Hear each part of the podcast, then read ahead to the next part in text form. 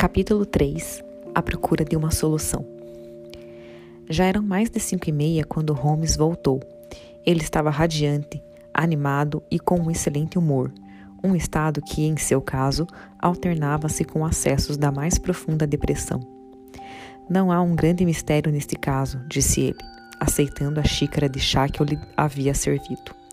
Os fatos parecem admitir apenas uma explicação. O que você já o, o solucionou? Bom, isso seria um exagero dizer. Eu descobri um fato sugestivo. Isso é tudo. Ele é, entretanto, muito sugestivo. Os detalhes ainda precisam ser acrescentados. Acabei de ficar sabendo, ao consultar os arquivos antigos do The Times, que o Major Sholto, de Upper Norwood, pertencente ao 34º Regimento de Infantaria de Bombaim, morreu no dia 28 de abril de 1882. Eu posso ser muito obtuso, Holmes, mas não consigo ver o que isso sugere. Não? Você me surpreende. Veja desta forma, então. O capitão Morstan desaparece. A única pessoa em Londres que ele poderia ter visitado é o Major Sholto. O Major Sholto nega que tenha ficado sabendo que ele estava em Londres. Quatro anos mais tarde, Sholto morre. Após uma semana de sua morte, a filha do capitão Morstan recebe um presente valioso que é repetido ano a ano e agora culmina em uma carta que a descreve como uma mulher injustiçada. A que injustiça ela pode referir-se, com exceção da privação da companhia do seu pai e por que os presentes deveriam começar imediatamente após a morte de Sholto, a não ser que um herdeiro deles saiba algo do mistério e deseje compensá-la? Você tem qualquer teoria alternativa que possa ir de encontro aos fatos? Mas que estranha compensação, e que forma surpreendente de fazê-la, porque também ele escreveria uma carta agora em vez de seis anos atrás? Além disso, a carta fala em fazer-lhe justiça. Que justiça ela pode ter? É muita coisa supor que o seu pai ainda esteja vivo. Que você saiba, não há outra injustiça no caso dela. Há dificuldades, certamente há dificuldades, disse Sherlock Holmes pensativo. Mas a nossa expedição de hoje à noite vai resolvê-las todas. Ah, chegou o nosso cupê e a senhorita Morstan está dentro. Você está pronto? Então é melhor nós descermos, pois já passamos um pouco da hora. Apanhei meu chapéu e minha bengala mais pesada, mas observei que Holmes pegou seu revólver da gaveta e o enfiou no bolso. Era claro que ele pensava que o nosso trabalho noturno fosse talvez sério. A senhorita Morstan estava agasalhada com uma capa escura e seu rosto sensível estava sereno, mas pálido. Ela teria de ser mais do que uma mulher se não estivesse sentindo alguma insegurança com o estranho empreendimento em que estávamos nos envolvendo. No entanto, o seu autocontrole era perfeito e ela respondeu prontamente às poucas questões adicionais que Sherlock Holmes fez. O Major Sholto era um amigo muito especial do papai, disse ela. Suas cartas estavam repletas de alusões ao Major. Ele e papai estavam no comando das tropas nas ilhas da, de, Andaman, de Andaman. Então passaram por muitas coisas juntos. Aliás, foi encontrado um papel curioso na escrivaninha do papai que ninguém conseguiu entender. Eu não creio que tenha qualquer importância, mas pensei que o senhor gostaria de vê-lo, de modo que o trouxe comigo. Aqui está. Holmes desdobrou o papel cuidadosamente e alisou-o sobre o joelho. Então, muito metodicamente, examinou-o com sua lente dupla. Trata-se de um papel feito na Índia, observou. Ele foi colocado em um quadro por algum tempo. O diagrama sobre ele parece ser a planta de parte de um grande prédio com numerosos saguões, corredores e passagens. Em um ponto há uma pequena cruz em tinta vermelha e acima dela foi escrito a lápis 3.37 a partir da esquerda e apagado. No canto esquerdo há um curioso hieróglifo com quatro cruzes em linha com os braços se tocando.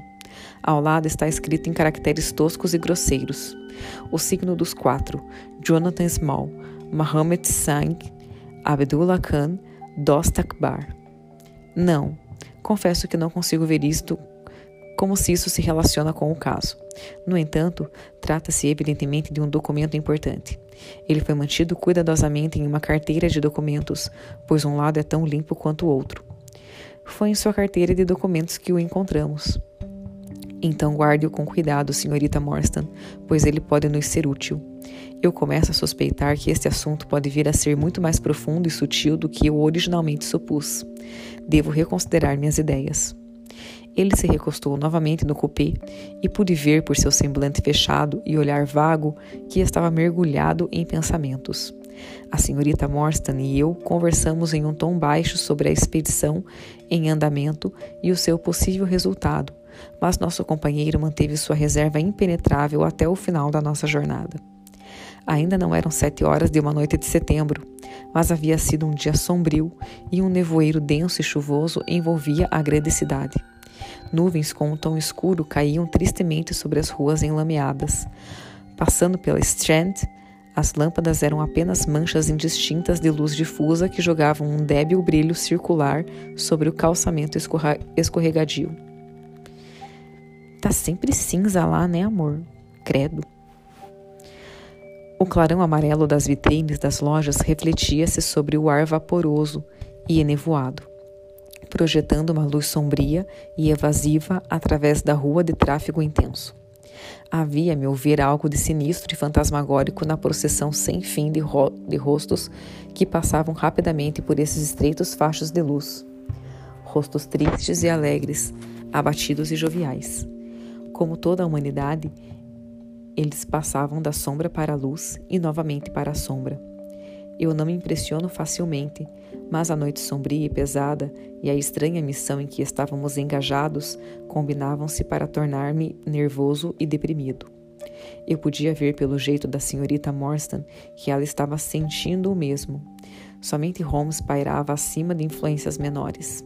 Ele mantinha seu caderno de apontamentos aberto sobre o joelho e, de quando em quando, anotava números lembretes com a luz da sua lanterna de bolso. No Lyceum Theatre, o público já se aglomerava nas entradas laterais. À frente do teatro, um fluxo contínuo de carruagens e cupês desembarcava apressadamente suas cargas de homens com camisas engomadas e mulheres usando chales e diamantes. Logo após chegarmos ao terceiro pilar, que era o nosso ponto de encontro, um homem pequeno, moreno e vivaz, vestido de cocheiro, aproximou-se de nós. Vocês são as pessoas que vão acompanhar a senhorita Morstan? perguntou ele. Eu sou a senhorita Morstan e esses dois cavalheiros são meus amigos, ela disse. Ele concentrou um par de olhos assombrosamente penetrantes e indagadores sobre nós. A senhorita vai me desculpar, disse ele, um tanto teimosamente, mas eu lhe peço que me dê sua palavra de que nenhum dos seus acompanhantes é um policial. Dou-lhe minha palavra a esse respeito, respondeu ela. Ele deu um assobio agudo e um garoto de rua trouxe um cupê e abriu a porta. O homem que havia nos abordado sentou na boleia enquanto nós assumimos os nossos lugares dentro. Mal tínhamos, mal tínhamos nos sentado quando o cocheiro fustigou o cavalo e saímos em alta velocidade pelas ruas enevoadas. A situação era singular. Estávamos nos dirigindo para um lugar desconhecido, com um propósito desconhecido. No entanto, ou nosso, o nosso, ou nosso convite era uma completa farsa, o que era uma hipótese inconcebível, ou de outra forma, tínhamos bons motivos para acreditar que questões importantes poderiam depender da nossa jornada. A conduta da senhorita Morstan continuava resoluta e composta como antes. Tentei alegrá-la e diverti-la com as reminiscências das minhas aventuras no Afeganistão. Mas, para dizer a verdade, eu mesmo estava tão excitado com nossa situação e tão curioso com o nosso destino que minhas histórias ficaram um pouco comprometidas. Até hoje ela diz que eu lhe contei uma história patética sobre como um mosquete olhou para dentro da minha barraca no meio da noite e como atirei nele com um filhote de tigre de dois canos. A princípio, eu tinha alguma ideia quanto à direção que estávamos indo, mas logo, com o nosso ritmo, o nevoeiro e meu próprio conhecimento limitado de Londres, perdi a direção e não sabia mais nada, salvo que parecia que estávamos indo muito longe. No entanto, Sherlock Holmes nunca estava equivocado e ele murmurava os nomes das ruas enquanto o cupê chacoalhava através de praças, entrando e saindo de ruelas tortuosas. Rochester Row, ele disse, agora Vincent Square, Agora nós saímos na Vauxbridge Road. Aparentemente, estamos nos dirigindo para os lados de Surrey. Sim, isso que eu imaginava. Agora nós estamos na ponte. Vocês podem ver o rio de relance. Realmente, vimos ligeiramente uma parte do Tâmisa com as luminárias refletindo-se sobre a água extensa e silenciosa. Mas nosso cupê seguiu adiante e logo estava dentro de um labirinto de ruas do outro lado. Wordsworth Road, disse meu companheiro. Priory Road, Lark Hall Lane, Stockwell Place, Robert Street, Cold Harbour Lane. Nossa expedição não parece estar nos levando para zonas muito elegantes. De fato, havíamos chegado a um bairro suspeito e ameaçador. Longas fileiras de casas de tijolos sombrias só eram atenuadas pelo brilho ordinário e pelas luminárias de mau gosto das tabernas nas esquinas. Seguiram-se ruas de sobrados, cada um com um pequeno jardim à frente, e então, novamente, fileiras intermináveis de prédios novos com fachadas berrantes de tijolos os tentáculos monstruosos que a cidade gigante estava jogando sobre o campo. Finalmente, o cupê parou à frente da terceira casa em um terrapleno novo. Nenhuma das outras casas estava ocupada e aquela onde paramos estava escura, como os seus vizinhos, salvo por uma única luz fraca na janela da cozinha. Ao batermos na porta, no entanto, ela foi aberta imediatamente por um empregado hindu de turbante amarelo, roupas folgadas brancas e uma faixa amarela. Havia algo estranhamente inadequado nessa figura oriental enquadrada na porta comum de uma casa suburbana de terceira categoria. O Sahib os espera, ele disse. E enquanto falava, ouviu-se uma voz aguda e sibilante vinda de uma sala interna. Traga-os aqui, Kitmugar, disse a voz traga-os logo à minha presença. Kitmutgard significa criado em hindu. E Sahib é um título respeitoso dado aos europeus na antiga Índia, antiga Índia britânica, meu amor. Hum. Capítulo 4 a história do homem calvo. Nós seguimos o hindu por um corredor sórdido e vulgar, mal iluminado e mobiliado de forma pior ainda, até chegarmos a uma porta do lado direito que ele abriu. Uma luz amarela intensa jorrou sobre nós, e no centro dessa claridade ofuscante estava um homem pequeno com uma cabeça pontiaguda, orlado por orlada por uma linha de cabelos ruivos eriçados e uma calva brilhante que se destacava como o pico de uma montanha emergindo de uma floresta de pinheiros. Ele torcia as mãos enquanto parava de pé, as feições em contínuo movimento, ora sorrindo, ora assumindo um ar sério, mas nem por um instante em repouso. A natureza havia lhe dado um lábio caído e uma linha demasiado visível de dentes amarelos e irregulares que ele tentava em vão esconder passando constantemente a mão sobre a parte inferior do rosto. Apesar da calvície indiscreta, ele aparentava ser jovem. Na realidade, recém fizera 30 anos. Estou a seu dispor, senhorita Morstan, ele seguiu repetindo com uma voz fina e aguda. A seu dispor, cavalheiros. Por favor, entrem em meu pequeno santuário. Um lugar pequeno, senhorita, mas mobiliado de acordo com meu gosto. Um oásis de ar um oásis de arte no árido deserto de South London. Estávamos impressionados com a aparência do aposento para onde havíamos sido convidados. Naquela casa sem graça, ele parecia tão fora de lugar quanto um diamante de primeira água em um engaste de latão. As cortinas e tapeçarias mais ricas e sofisticadas cobriam as paredes dobradas aqui e ali para expor alguma pintura ricamente emoldurada ou um vaso oriental. O tapete era negro e cor de âmbar, tão macio e espesso que o pé afundava agradavelmente como um leito de musgos. Duas grandes peles de tigre atravessando de lado a lado o aposento aumentavam a sugestão de luxo oriental. assim como um enorme narguile pousado em uma esteira de, no canto. Uma lamparina no formato de uma pomba de prata pendia de um fio de ouro quase invisível no centro da sala. Na medida em que ardia, ela carregava o ar com um odor sutil e aromático. Senhor Tadeus Sholto, disse o pequeno homem, ainda com trejeitos e sorrindo. Este é o meu nome. A senhorita, obviamente, é a senhora Morstan, e os cavalheiros. Este é o senhor Sherlock Holmes e esse é o Dr. Watson. Um médico é? Ele exclamou. Trouxe o seu estetoscópio consigo? Posso pedir-lhe que o senhor teria a bondade? Tenho graves dúvidas quanto à minha válvula mitral. Se o senhor fosse gentil e me fizesse esse favor. Na horta eu confio, mas eu gostaria da sua opinião sobre a mitral. Auscultei-lhe o coração, como pedido, mas não consegui encontrar nada de errado, salvo realmente que ele estava em um êxtase de medo, pois tremia da cabeça aos pés. Parece estar normal, eu disse. O senhor não tem motivo para preocupar-se. A senhorita vai desculpar a minha ansiedade, senhorita Morstan, exclamou ele aliviado. Eu sou um homem muito doente e há muito tinha suspeita sobre essa válvula. Estou encantado em saber que elas eram infundadas. Se o seu pai, senhorita Morstan, tivesse poupado o coração de tamanho esforço, poderia estar vivo agora.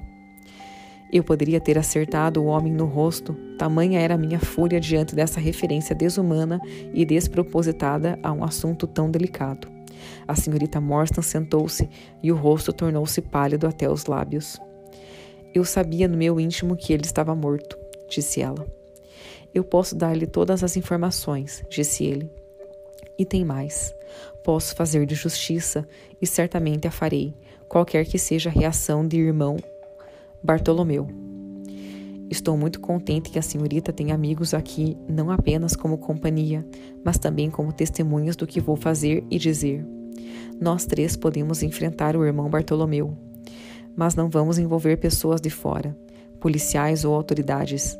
Podemos resolver tudo satisfatoriamente entre nós, sem qualquer interferência. Nada iria incomodar mais o irmão Bartolomeu do que qualquer publicidade. Ele se sentou sobre um sofá baixo e piscou curioso para nós, com seus olhos azuis dóceis e lacrimejantes. De minha parte, disse Holmes, tudo o que você quiser dizer não sairá daqui.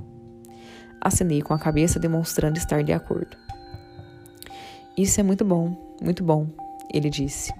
Posso lhe oferecer um cálice de Chianti, senhorita Morstan? Ou de Tokay? Tokay? Não sei, amor, se é assim. Não tenho outros vinhos. Devo abrir uma garrafa? Não? Bom, então, creio que a senhorita não fará objeção ao fumo de tabaco, ao odor balsâmico do tabaco oriental. Estou um pouco nervoso e considero meu narguilha um sedativo inestimável. Ele aproximou uma chama de vela ao vaso grande e a fumaça borbulhou divertidamente pela água de rosas. Nos sentamos em um semicírculo, com nossas cabeças inclinadas e os queixos apoiados nas mãos, enquanto o homenzinho estrangeiro, enquanto o homenzinho estranho e agitado, com sua cabeça pontiaguda e brilhante, dava baforadas inquietamente no centro. Quando decidi comunicar-me com a senhorita, ele disse, eu poderia ter lhe dado o meu endereço, mas temia que a senhorita desconsiderasse meu pedido e trouxesse consigo pessoas desagradáveis. Tomei a liberdade, portanto, de marcar um encontro de tal forma que meu homem, Williams, pudesse vê-la antes. Eu tenho total confiança no seu julgamento e ele tinha ordens, caso não estivesse satisfeito, de não prosseguir com o assunto. A senhorita vai desculpar essas precauções, mas eu sou um homem de gostos discretos, diria até refinados, e não há nada mais antiestético do que um policial. Tenho uma aversão natural por todas as formas de materialismo grosseiro. Raramente faço contato com a multidão bruta. Eu vivo, como a senhorita pode ver, cercado por uma certa atmosfera de elegância. Posso considerar-me um benfeitor das artes. É a minha fraqueza. A paisagem é um legítimo coro e, apesar de que um conhecedor possa lançar uma dúvida sobre aquele Salvador Rosa, não pode haver dúvida alguma sobre o Bouguereau. Tenho uma inclinação pela escola francesa moderna. O senhor vai me desculpar, senhor Chouto, disse a senhorita Morstan, mas estou aqui a seu pedido para saber de algo que o senhor deseja contar-me. É muito tarde e eu gostaria que essa conversa fosse a mais curta possível. Na melhor das hipóteses, isso vai levar algum tempo, respondeu ele, pois nós certamente temos, pois nós certamente temos de ir a Norwood e ver o meu irmão Bartolomeu. Devemos ir e tentar conseguir o melhor do meu irmão. Ele está muito bravo comigo por eu ter assumido o curso que me parecia ser o melhor. Tivemos uma discussão acalorada na noite passada. Os senhores não podem imaginar que homem terrível ele é quando está irado. Se nós vamos para Norwood, Talvez seja melhor sairmos agora, arrisquei-me a observar. Ele riu até as orelhas ficarem vermelhas. Isso em nada adiantaria, exclamou ele. Eu não sei o que eu não sei o que ele diria se eu os trouxesse de forma tão repentina. Não, eu tenho de prepará-los defini definindo a situação em que estamos uns em relação aos outros. Em primeiro lugar, devo lhes dizer que há vários pontos na história que eu próprio ignoro. Posso expor-lhes os fatos até onde sei. Meu pai foi, como os senhores devem ter conjecturado, o Major John Sholto, outrora do exército indiano. Ele se aposentou há cerca de 11 anos e veio viver em, em Lodge, em Upper Norwood. Ele havia prosperado na Índia e trouxe de volta consigo uma soma considerável de dinheiro, uma grande coleção de curiosidades valiosas e um séquito de criados nativos. Com isso, ele comprou uma casa e viveu com bastante luxo. Meu irmão gêmeo, Bartolomeu, e eu éramos seus únicos filhos. Lembro-me muito bem da sensação causada pelo desaparecimento do capitão Morstan. Nós lemos os detalhes nos jornais e, sabendo que ele havia sido um amigo de nosso pai, discutimos o caso livremente na sua presença. Ele costumava juntar-se às nossas especulações sobre o que poderia ter acontecido.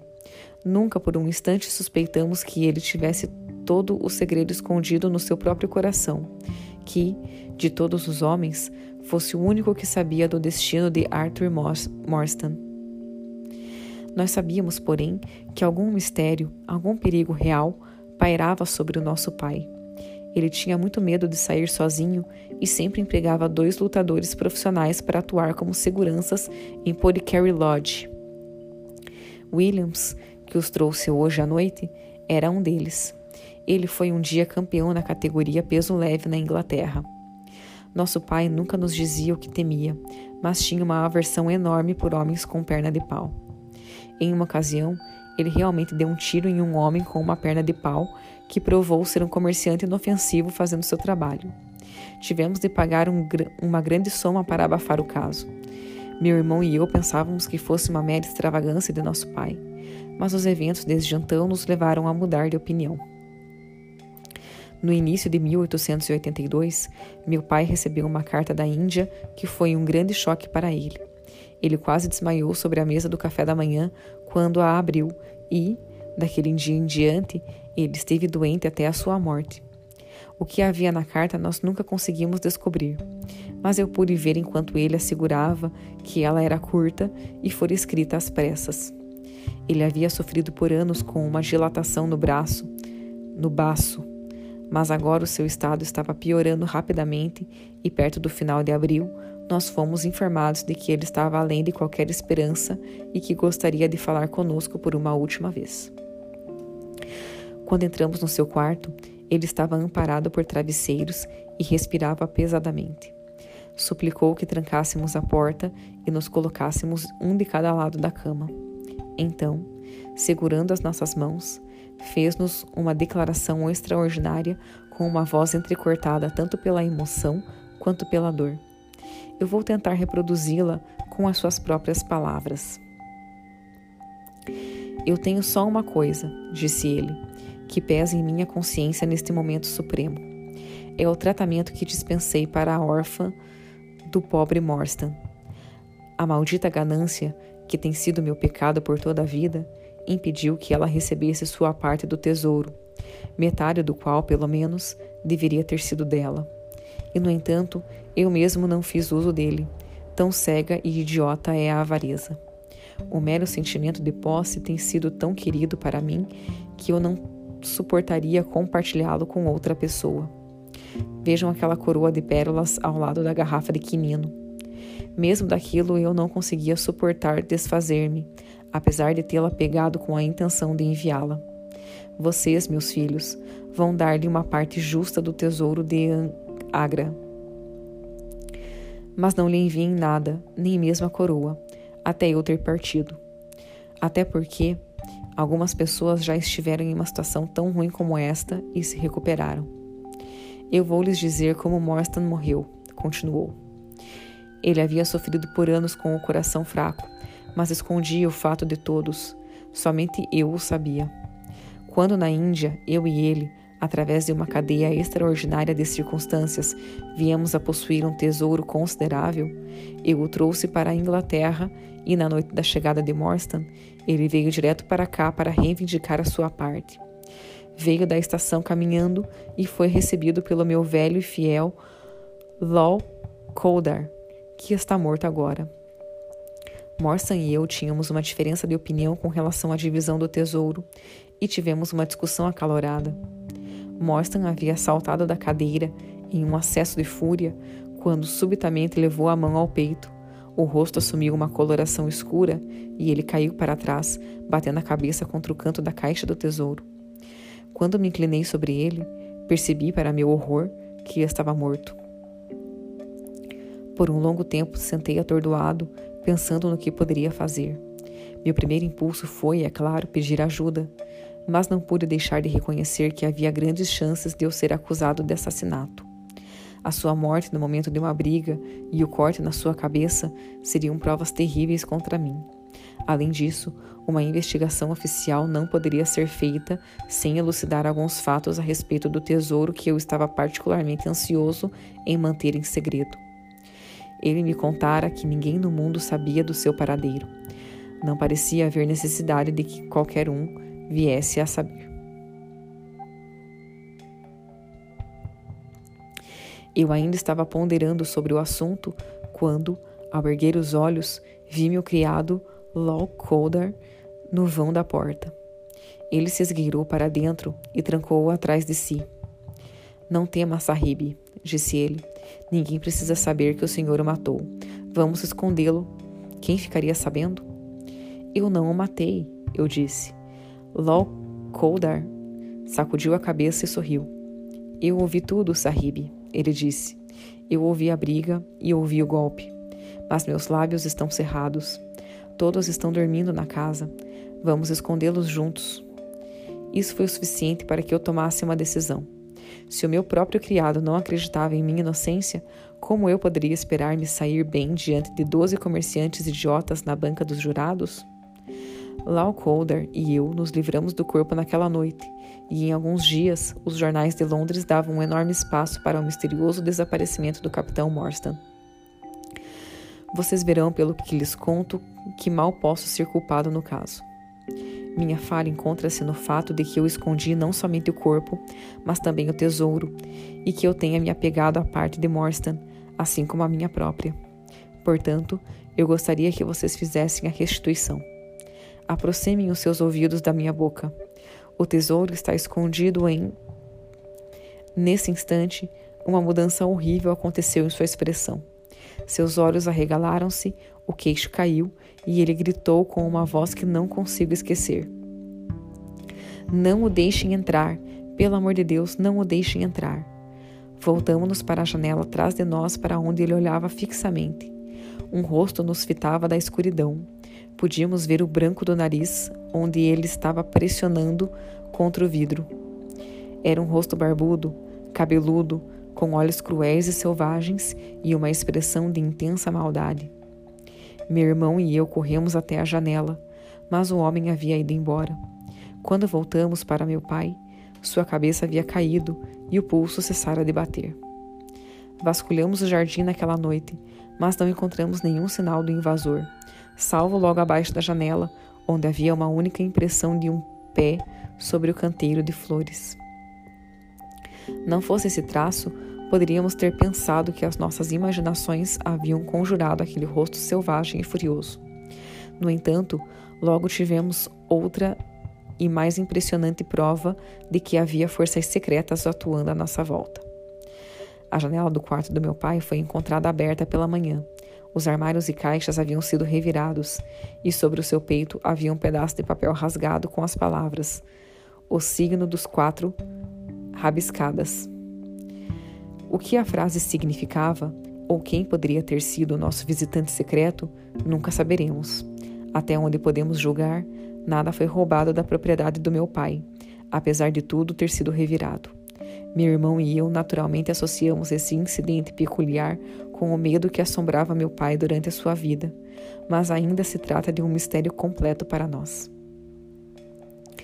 O homenzinho parou para reacender o narguilé e soltou baforadas pensativo por alguns momentos. Estávamos sentados absortos, ouvindo a sua narrativa extraordinária. Durante o breve relato da morte do pai, a senhorita Morstan ficara mortalmente pálida e por um momento eu temi que ela fosse desmaiar. Ela se refez, no entanto, bebendo um copo de água que eu havia lhe servido discretamente de uma garrafa veneziana que estava sobre a mesa lateral. Sherlock Holmes reclinou-se em sua cadeira com uma expressão distraída e as pálpebras semicerradas sobre os olhos cintilantes. Ao observá-lo, não pude deixar de lembrar como ele havia se queixado amargamente, nesse mesmo dia, sobre a banalidade da vida. Aqui finalmente havia um problema que exigiria o máximo de sua sagacidade. O Sr. Tadeu Souto olhou de um para o outro, obviamente orgulhoso com o efeito que a sua história havia causado, e então continuou entre baforadas do cachimbo enorme. Meu irmão e eu, disse ele, estávamos, como os senhores podem imaginar, muito excitados com o tesouro de que meu pai havia falado. Por semanas e meses nós cavamos e revolvemos todas as partes do jardim, sem descobrir o seu paradeiro era enlouquecedor pensar que o esconderijo estava nos seus lábios no momento em que ele morreu. Nós podíamos julgar o esplendor das riquezas perdidas pela coroa que ele tirara dentre elas. Meu irmão Bartolomeu e eu tivemos uma pequena discussão sobre essa coroa. As pérolas eram evidentemente de grande valor, e ele era avesso à ideia de separar-se delas, pois cá entre nós, meu irmão era um pouco inclinado ao defeito de meu pai. Tudo o que pude fazer foi persuadi-lo a deixar-me encontrar o endereço da senhorita Morstan e enviar-lhe uma pérola de cada vez, em intervalos regulares, de maneira que, pelo menos, ela nunca se sentisse destituída. Foi uma bela ideia, disse a nossa companheira sinceramente. Um gesto extremamente bondoso de vocês. O homenzinho gesticulou em protesto com a mão. Nós éramos os seus procuradores, disse ele. Essa é a visão que eu tinha, apesar do meu irmão não conseguir ver o assunto inteiramente desse jeito. Nós tínhamos dinheiro suficiente. Eu não desejava mais. Além disso, teria sido de muito mau gosto tratar uma jovem dama de maneira tão mesquinha. Le mouvou gotmen on creme. Eu não sei, meu amor, se eu falei certo, mas significa o mau gosto leva ao crime. Os franceses têm um jeito muito conciso de dizer essas coisas. A nossa diferença de opinião sobre esse assunto foi tão longe que eu achei melhor procurar um lugar novo para morar. Então deixei Carrie Lodge, levando comigo o velho Kit Mugar e Williams. Ontem, no entanto, fiquei sabendo que um evento de extrema importância havia ocorrido. O tesouro havia sido descoberto. No mesmo instante, entrei em contato com a senhorita Morstan e nos resta ir a Norwood e exigir nossa parte. Ontem à noite, eu expliquei meu ponto de vista para o meu irmão. Portanto, ao menos somos visitantes esperados, se não bem-vindos. O senhor Tadeu Chouto parou de falar e sentou-se remexendo no seu luxuoso sofá. Permanecemos em silêncio com nossos pensamentos sobre o novo desenvolvimento que o misterioso negócio havia assumido. Holmes foi o primeiro a levantar-se. O senhor agiu muito bem do princípio ao fim, disse ele. é possível que possamos retribuir-lhe de alguma forma ao esclarecer algo que ainda seja obscuro para o Senhor. Mas, como a senhorita Morstan observou agora mesmo, é tarde e é melhor nós seguirmos adiante sem mais demora. O nosso novo conhecido enrolou cuidadosamente o tubo do narguile e tirou de trás de uma cortina um comprido sobretudo com gola e punhos de astracã. Fechou até em cima, apesar do extremo abafamento da noite, e terminou sua vestimenta colocando um gorro de pele de coelho com abas que lhe cobriam as orelhas, de maneira que nada se via, salvo o rosto expressivo e pontiagudo. Minha saúde é um tanto frágil, observou ele enquanto nos levava para o corredor. Sou um valetudinário. O cupê nos esperava na rua e nosso programa havia sido evidentemente pré-arranjado, pois o cocheiro logo deu partida com um forte ritmo.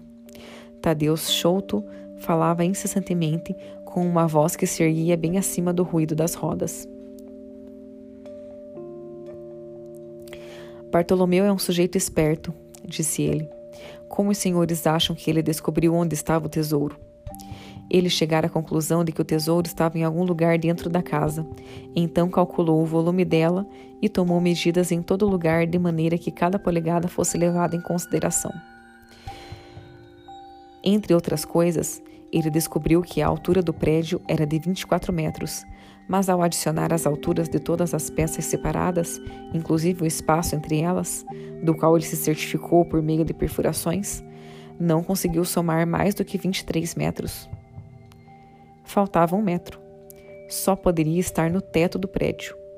Ele abriu então um buraco no forro de estruque e sarrafos no quarto mais alto e lá, como previa, encontrou um outro pequeno sótão acima dele, que havia sido, que havia sido trancado e não era conhecido por ninguém. No centro, sobre duas vigas, encontrava-se a arca do tesouro. Ele abaixou pelo buraco e lá se encontra ela. Ele calcula o valor das joias em não menos que meio milhão de libras esterlinas. Com a menção dessa soma gigantesca, nós três nos fitamos com olhos arregalados. A senhorita Morstan, se conseguíssemos assegurar os seus direitos, passaria de uma governanta pobre à herdeira mais rica da Inglaterra. Certamente era a oportunidade para um amigo leal exultar com tais notícias.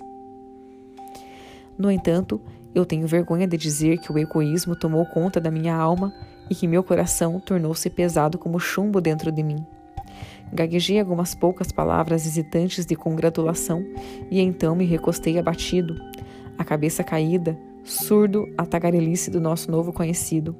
Sem dúvida alguma, ele era um hipocondríaco crônico, e eu estava percebendo como, como, em um sonho, que ele despejava uma série interminável de sintomas e implorava informações sobre a composição e o efeito de inúmeros remédios de charlatões, alguns dos quais trazia no bolso em um estojo de couro.